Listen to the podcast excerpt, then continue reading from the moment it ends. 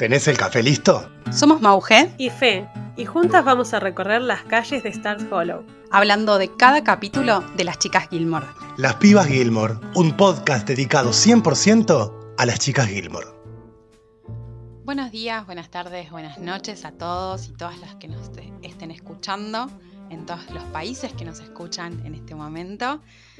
Queremos presentarles el capítulo número 10 de nuestro podcast, en el que vamos a relatar el capítulo Perdones y esas cosas, como fue la traducción, que es nuestro capítulo, nuestro primer capítulo de Gilmore, en el que hablamos de la Navidad.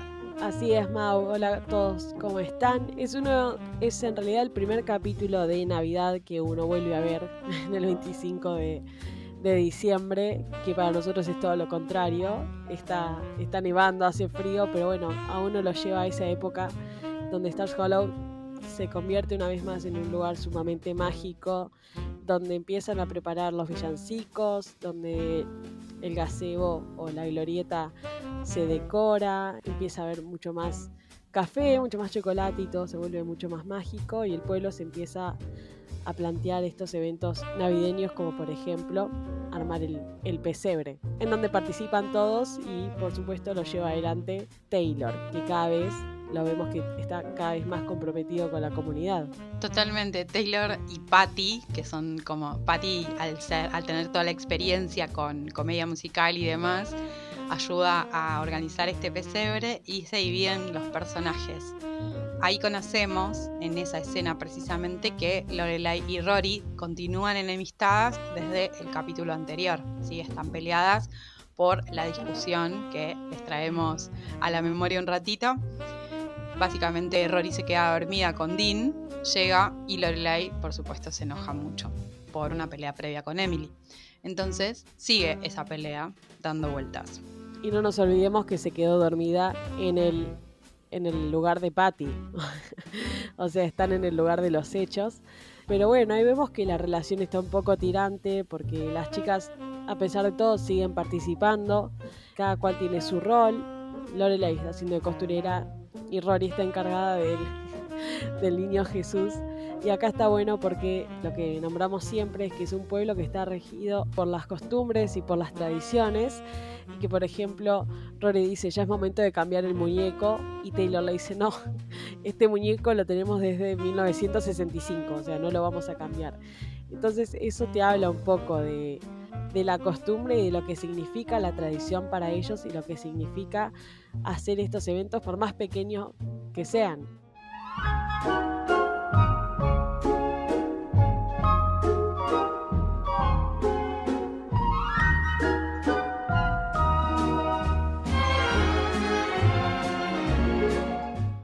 Bueno, después de esta preparación de pesebre, vemos que eh, tienen la oportunidad de ir a la cena Gilmore de Navidad, pero que, por supuesto, Lorelai no quiere ir porque sigue, sigue peleada con Rory. Entonces lo evita por todos sus medios y en cambio decide que Rory vaya sola. Lo que tiene em, también, que es el mundo loco de Gilmore, es que en realidad son los preparativos para Navidad. Todavía no es Navidad, faltan dos semanas, pero Emily se ve que tiene una costumbre que es la de festejar, o sea, no sabemos por qué, festejar dos semanas antes la Navidad. Es muy gracioso porque parece que es como no quiere, quiere ser protagonista aunque sea fuera de fecha. Esa sensación de, de, bueno, preparemos la anti-Navidad como una cosa así. Es como decir, yo soy especial, yo la voy a hacer antes. Totalmente. Y este es una de las cenas que realmente Lorelai disfruta, de verdad. Ella dice, de todas las veces que yo tengo que ir, la de Navidad es mi preferida. Totalmente porque está relacionada al invierno que ella ama también. Claro, por eso, por la comida, por bueno, la vestimenta, todo, según ella es mágico. Sí. Pero lo que pasa es que Emily está enojada y le dice por teléfono, mira, vos estás mal conmigo, yo estoy mal con vos, porque no nos olvidemos que se dijeron de todo menos te quiero. Entonces Emily se la hace corte y le dice, mira, estás desinvitada, tipo, te quito la invitación, directamente no vengas. Y para Lorelai es re doloroso, por más que sea una fake Christmas, o sea, por más que sea una Navidad falsa o que sea simplemente una cena, es re doloroso porque a ella, lo, a ella le gusta. debe haber sido un desplante enorme para Lorelai. Llega el momento de ir a la cena, después de escoger el regalo y demás. Y Rory va a la cena, pasa un buen momento dentro de todo. Y en el medio de la cena sucede algo que cambia el, eje del capítulo. Y es que Richard, después de sentir un poquito de calor, y de querer sacarse el moño o la pajarita, según la traducción con la que veas. La pajarita. Sí, se cae desmayado y lo llevan a urgencias. Un momento horrible para vivir en Navidad, porque para los Gilmores es Navidad. Para los Gilmore es Navidad y la apariencia lo es todo en esa familia. Emily siempre está tratando de cuidar las formas y de hecho en el momento que le preguntan por qué no estaba Lorelai, los invitados, ella dice que no pudo venir porque no se sentía bien. Y lo mismo pasó con Richard. O sea, Richard empezó a sentirse muy mal, que vamos a poner un poco en contexto. Richard está teniendo, no sé si se acuerdan desde el episodio de los cumpleaños de Rory, él se está sintiendo un poco desplazado en la empresa, como digamos que él tiene un puesto jerárquico, y últimamente se, está muy estresado con el tema del trabajo, está muy pendiente de lo que está pasando en el trabajo, entonces todo esto lleva a que se termine descomponiendo en el medio de la cena de, entre comillas, Navidad y lo terminan llevando al hospital.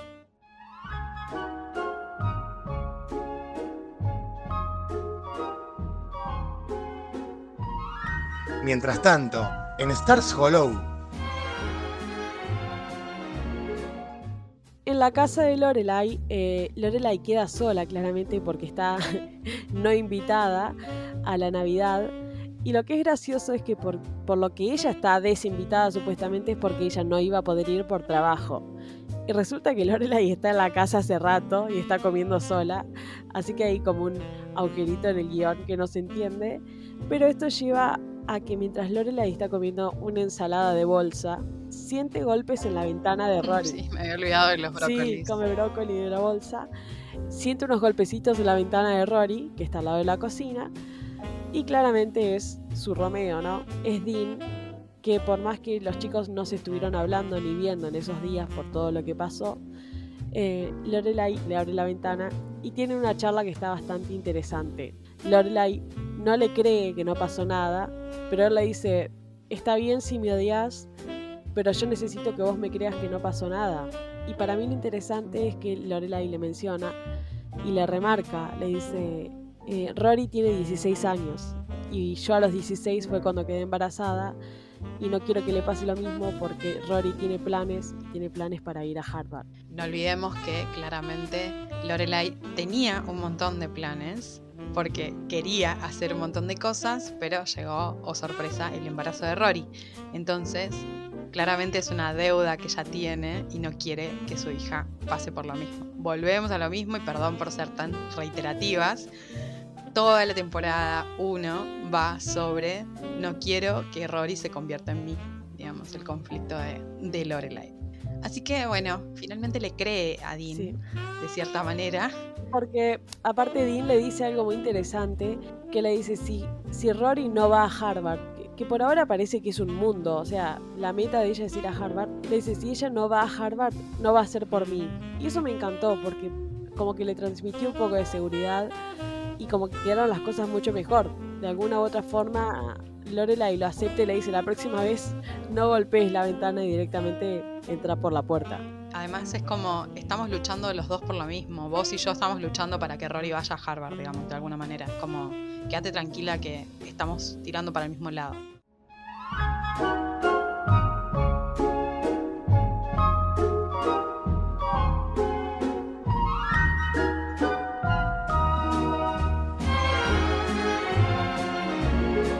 Después de eso, Lorelai decide ir a Lux porque ya no soporta más estar, estar en su casa sin hacer nada, sin comida, sin café. Cuando llega a Lux, eh, además de contarle mínimamente, muy por encima, digamos, porque no le da demasiado detalle de por qué está ahí, sí le, le cuenta, pero no le, no le da demasiado detalle. Luke le prepara el, el más maravilloso menú de Navidad, que es su Santa Burger. Me parece hermoso. Una, una hamburguesa que ella dice nunca había algo tan asqueroso y tan adorable al mismo tiempo. Tal cual. Es como Luke. La hamburguesa es Luke. Sí, le dibujó un Papá Noel con mayonesa y ketchup. Pero es, Es buenísimo. genial. Cabe destacar que en este capítulo Luke directamente eh, se lo gana entero y termina siendo un héroe total y empieza con este gesto que quedó para siempre, esa, esa Santa Burger. Está buenísima. Bueno, vieron que ella lo pronuncia mucho mejor, por supuesto. cuestión. Cuestión. Luke, obviamente, en este capítulo, como decía Fe, se transforma en el héroe porque mientras está Lorelai en el café de Luke, le llega el aviso de la descompostura de Richard. Y Lorelai se vuelve loca. O sea, tiene una reacción Totalmente. como que se, ella se pone realmente muy mal. Sí, como que se empieza a desesperar. Se empieza a desesperar primero porque no está ahí, o sea, no está al lado de sus padres, y en segundo lugar porque están peleados, Claro. entre comillas. Está peleada con Emily y, y, digamos, empieza a colapsar ella. Al, al borde del colapso del otro, empieza a colapsar ella porque dice, no puede ser, yo estoy acá, no les estaba hablando, Claro. y mira todo lo que pasó. Es como se siente un poco culpable también. Aparte también porque dice, ¿quién le enseñó a Rory a dejar mensajes? le dijo, el abuelo, el abuelo se descompuso, estamos en el hospital.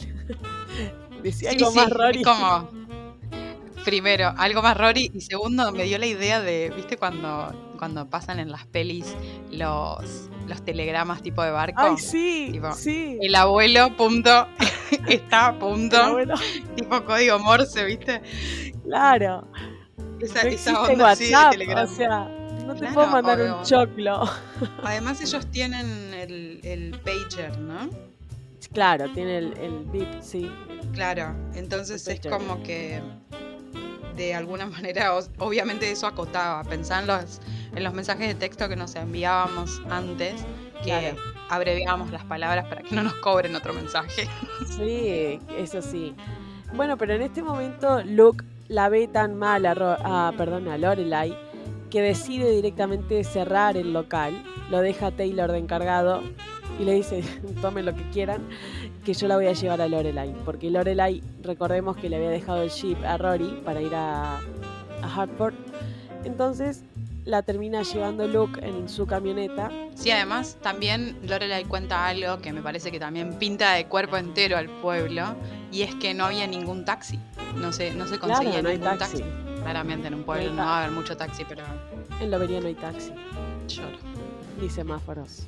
Es como estar solo. Bueno, en ese viaje en el que Luke la está llevando hasta el hospital a Lorelai, Lorelai empieza a pensar en esto que vos decías, Mau. Imagínate que se esté muriendo. Mi papá está re decepcionado de mí. Yo nunca fui la hija que él quiso, pero él tampoco fue el padre que ella hubiera, no sé si hubiera querido, pero es como que ella trata de recordar buenas Me cosas. encanta cuando justamente hace el recuerdo que supuestamente tipo todos los padres, eh, todas las hijas tienen recuerdos tipo mi papá me llevó a comprar una Barbie y es como y ella no, ella no tiene nada de eso. Ella dice, el único recuerdo que yo tengo es que mi papá iba, trabajaba, volvía, leía el diario y dormía y yo me escapaba por la ventana. Tuvieron esa relación tan rara y tan dificultosa que ella se pone a pensar, si se mueren, o sea, no me, no me gustaría que fueran estos términos, más allá de todo. Luke eh, de algún modo la consuela y le dice, no te preocupes porque vos fuiste una gran madre y todo, todo va a estar bien o todo se va a arreglar. Y ahí él mete pata porque claramente ve que Lorelai está preocupada y quiere llegar de alguna forma.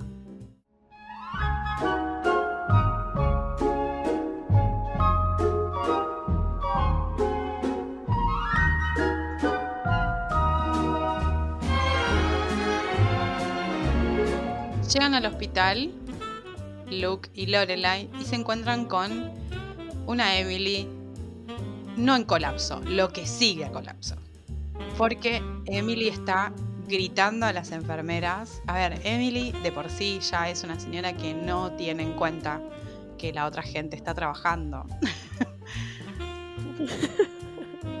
Entonces se irrita el triple. Y empieza a gritar y a maltratar a todo el personal médico porque obviamente Richard merece lo mejor posible. Obviamente, obviamente que lo merece. Pero, señora, hay un montón de pacientes más, espéreme un segundito y ya, ya la atiendo. Pero vos viste que en, el modo que le dice las cosas que a vos te causa gracia, que le dice, señora, si usted quiere ver a su marido va a tener que llenar... ¿Qué? ¿Qué? Termina la amenaza. ¿Qué va a pasar si yo no lleno el formulario? Calmate. No, sí, sí, es muy violenta. Está todo el tiempo como muy violenta. Obviamente que te da gracia. Siempre la justifico a Emily, siempre. Tengo un, lo más? grave problema. Pero me pongo en el lugar también del, como si yo fuera la empleada, por ejemplo, si yo fuera la, la enfermera y no sé, yo le escupo la frente. Lo que pasa es que Emily es esa persona que está diseñada para que te caiga mal, pero no, no logra el objetivo, porque esa, o sea, a mí me cae muy bien y es uno de mis personajes preferidos. Pero a mí me toca una fibra muy sensible cuando se trata de Richard. O sea, cuando se trata que le pasa algo a Richard, ella se vuelve en otra persona. Es con la única persona que llega a ser adorable al 100%. Lo defiende como si fuese una, una fiera total y además procura que él tenga todas las comodidades, que tenga todo lo que necesita, que pase, que la pase lo mejor posible. Pero lo bueno de esto es que ella siempre está a disposición de él, pero no por una cuestión machista, porque no, no vemos que él actúe de esa forma con ella. Porque no sabe hacer otra cosa, Emily, también. Claro, porque si vos dijeras, bueno, Richard le exige que ella haga tal o tal cosa como su rol de esposa, y la verdad es que no, es como ellos se llevan bien y cómo se, se aman, porque realmente se aman y se llevan muy bien así. Para ella su vida es Richard y Richard le ha dedicado la vida a ella. Convengamos que son la representación de matrimonios de otras épocas en las que había solamente el interés de contentar al marido. Si bien Richard no lo solicita y no lo pide ni nada, incluso a veces le dice no tenés que hacerlo. Pero Emily vive por y para Richard, primero porque no tiene una ocupación propia, que es lógico de una época de mujeres que no tenían ocupación propia, que no fuera la vida en sociedad y su marido y su casa. Sobre todo en esa clase social. Emily, obvio, en ese momento ve trastabillar absolutamente todo lo que tiene. Si Richard se muere, ¿qué hace? Es como el miedo, el miedo la, la hace irritarse y la hace irritarse con las personas equivocadas tal vez, porque son las personas que están cuidando a tu marido, Emily. Y además, nada, obvio, entra en pánico. Para mí entra en pánico y por eso funciona como funciona. No deja de ser Emily, o sea, no deja de actuar como ella. No, no. Porque cuando llega Lorelai, que a Luke le cuesta muchísimo, a Luke y a Lorelai les cuesta encontrar la forma de llegar a la sala de donde está Richard. Y Emily los ve y enseguida les dice, ¿qué onda? ¿Estabas en una cita? Ay, no, calmate, Emily. Es un amigo. Un minuto te pido que te calmes. Ya vengo a ver a papá, para un poco dejar de juzgarme a ver si estoy saliendo o no con el del hielo. Es que Emily está muy interesada, yo supongo también, está muy interesada en que Lorelai esté acompañada, de cierta manera. Sí. Entonces a veces le pone como demasiado ímpetu al asunto y en este caso encontró el momento oportuno porque la ve con Luke, efectivamente. Entonces, claramente que la va, va a impulsar a que Lorelai salga con Luke. Claro, y lo que tiene es que siempre lo ve a Luke en cuestiones como que le está salvando de alguna forma, sin ser dramática, siempre le está salvando las papas a Lorelai. Em, entonces yo creo que en ese punto ella como que sospecha o presiente algo. Y además Emily también, Emily también lo que tiene es que está acostumbrada a ese modelo de hombre, al hombre salvapapas, ¿me entiendes? Es como, entonces cuando la ve dice, pero ¿por qué no te das cuenta que ese es el hombre que tenés que, con el que tenés que estar? Porque él es el que te está salvando las papas. Pero igual es una contradicción, porque ella como que quiere eso, pero a su vez no sé si estaría conforme con que Lorelai salga con el cantinero, de alguna forma decirlo. Por supuesto que no está de acuerdo, pero antes que verla sola y antes que las apariencias hablen, digamos, prefiere verla acompañada por alguien y ese alguien es Luke a sus ojos. Todavía no, pero. Pero bueno, lo que tiene es que Luke para mí la respeta muchísimo a Lorelai. O sea, le tiene un respeto inmenso a ella y a Rory y a todo el mundo en general. Pero vieron que él es gruñón con los demás, pero con Lorelai es algo en particular. Y viste que cada vez que dicen, no, no, no, no, no estamos en una cita, yo tipo la vine a acompañar porque él realmente lo siente y no creo que lo haga de una forma interesada. Se pone un poco nervioso cuando le preguntan eso, ¿viste? Como, no, no, no, no, no malinterpretes como cuando te pones nerviosa porque es una verdad en realidad, porque vos lo, lo deseas, porque Luke desea, pero todavía no, digamos, es como, no, todavía no me animé a pedirle una cita. Pero es como que este episodio es un acto de amor de Luke uno tras otro, porque te das cuenta que cuando llega, él odia a los hospitales. Le hace mal el olor al hospital, le hace mal eh, ver a la gente, le hace mal la sangre, pero se la rebanca. O sea, no es que fue, la dejó y se volvió a estar solo. Directamente acompaña a todas las chicas, la acompaña a Rory, la acompaña a Emily en un momento. Es divino. Y tiene una linda charla con, con Rory en la que le dice, decile lo que vos sentís a tu abuelo. Y después tiene una linda charla con Emily. Sí, que Emily le empieza a preguntar. Sí, no, Emily no da puntada sin hilo, qué mujer. Es como, ¿qué intenciones tenés vos con mi hija? Faltó que le dijera. sí, sí. ¿Qué pretende usted?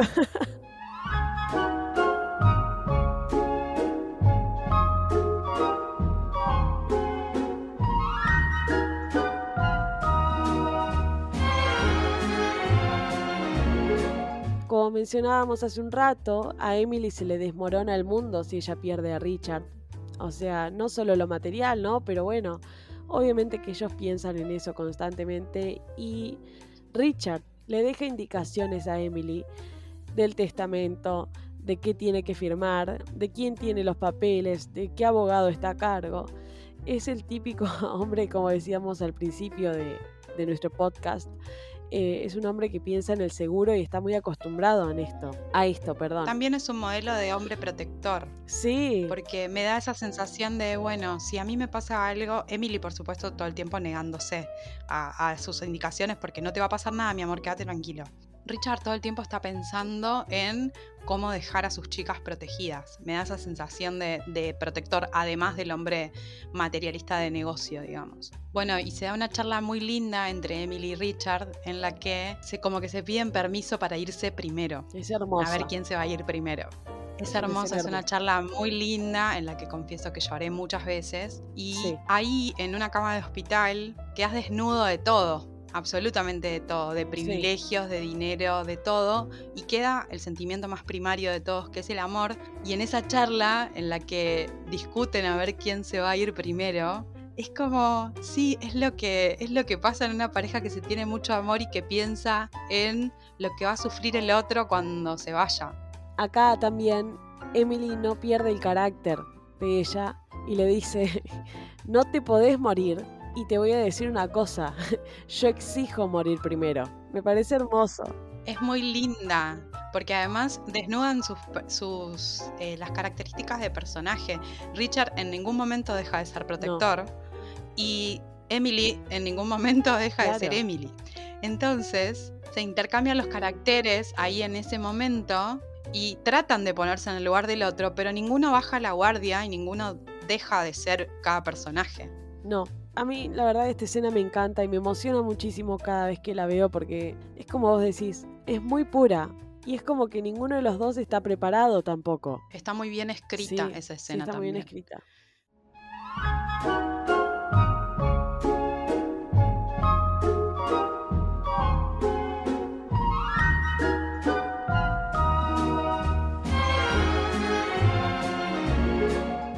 Este capítulo tiene una muy linda resolución que, por supuesto, casi todo en Gilmore termina bien en la mayoría de los casos. Y es que venimos de unos capítulos medio turbulentos porque las chicas están peleadas, ahora Richard que se descompone, pero siempre que hay alguna tragedia o algo que produzca un quiebre, hay algo que después te hace unirte al otro, ¿no? Y olvidarte de las cosas tal vez más frívolas, aunque la discusión no haya sido frívola ni menor eh, Lorelai y Rory logran resolver las diferencias que tienen, logran perdonarse la una a la otra y Emily de alguna forma también logra perdonarla, perdonarla a Lorelai y Lorelai a Emily porque se necesitan la una de la otra en este momento. Lo que tiene de hermoso también, acá sigue apareciendo Luke porque Luke todavía no se fue, es que Luke en la forma literal tiene un hombro para que Lorelai llore. Lorelai se quiebra por primera vez en el show, la vemos llorar y es porque lo ve a su padre muy débil y ella directamente no puede no puede expresarle sus sentimientos, pero creo que con las miradas logró decirle todo lo que le quería decir a Richard. Está totalmente quebrada y se deja llorar de alguna manera, se, permite llorar, mejor dicho, porque nada, está abrumada por todo. Es mucho. Porque sigue, sigue sin poder decir lo que le pasa con, con Richard, digamos, pero lo traslada al llanto, que bueno, a veces habla mucho más. Sí, yo creo que en ese llanto se resume esto de, de sentirse de arrepentirse de ciertas cosas y de tal vez de pensar esto que ella pensaba, de no haber vivido ciertas situaciones, pero sí recordar lo que sí vivió y todo lo que su padre le dio en todos los años que vivieron juntos, por ejemplo. Así que para mí la resolución es perfecta. Luke termina llevándosela a Rory y ahí quedan Lorelai y Emily sin querer pasando la fake Christmas juntas en el hospital. Así que termina. Un símbolo hermoso, porque es como, bueno. Las une. Sea cual sea la, experiencia anterior, estamos juntas igual. Claro, están juntas. Y yo creo que este evento de Richard fue lo que las hizo darse cuenta que no pueden estar peleadas. No pueden seguir peleadas, ya está.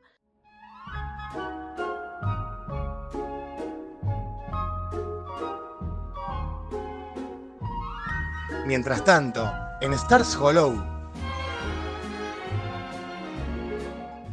Bueno, Lorelai en agradecimiento de todo lo que hizo Luke por ella, le regala una gorra azul que va, a simbolizar no solo el comienzo de una relación mucho más fuerte de amistad entre ellos, sino todo un símbolo para todos los que amamos la pareja de Luke y Lorelai. No es una gorra, es la gorra. que Lorelai le compra esa gorra a Luke se la hace cambiar en ese momento y Luke a partir de ahí nunca más se la sacó. Bueno, hay una excepción, pero nunca más se la sacó y esto lo convierte totalmente en un símbolo Gilmore. Si te querés tatuar algo de Gilmore, te puedes tatuar una gorra azul que todos los que somos fans de Gilmore lo vamos a entender. También lo que tiene para mí que es un símbolo de primero conocerlo a Luke, decir, bueno, ¿qué se le puede regalar a Luke, no? Porque es una persona muy rara, muy especial. Y regalarle una gorra y también es como una forma de decir, bueno, me vas a llevar siempre con vos. Lorelai siempre estuvo con él por medio de esa gorra. Es, es mínimo, es un, es un detalle, pero, pero hay que prestarle mucha atención porque realmente trae consigo muchísimo significado.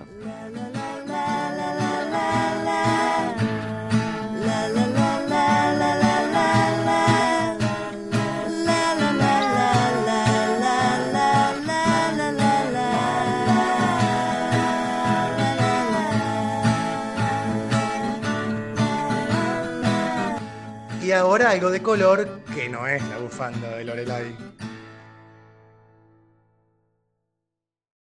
Como siempre, en Las Chicas Gilmore tenemos algunas escenas eliminadas de capítulos que, bueno, la gracia de la tecnología nos ha dejado disfrutar. Hay una escena muy linda de este capítulo que tiene como protagonistas a Rory, Lorelai y Emily. Eso es todo lo que vamos a decir porque queremos que ustedes la vean en nuestras redes sociales porque la vamos a publicar para que justamente todos la podamos compartir y, demás, porque es una escena muy linda que ha sido eliminada porque obviamente a veces no da el tiempo de filmación y se eliminan en el montaje, entonces, bueno, para que la vean y, conozcan más de, de nuestra serie.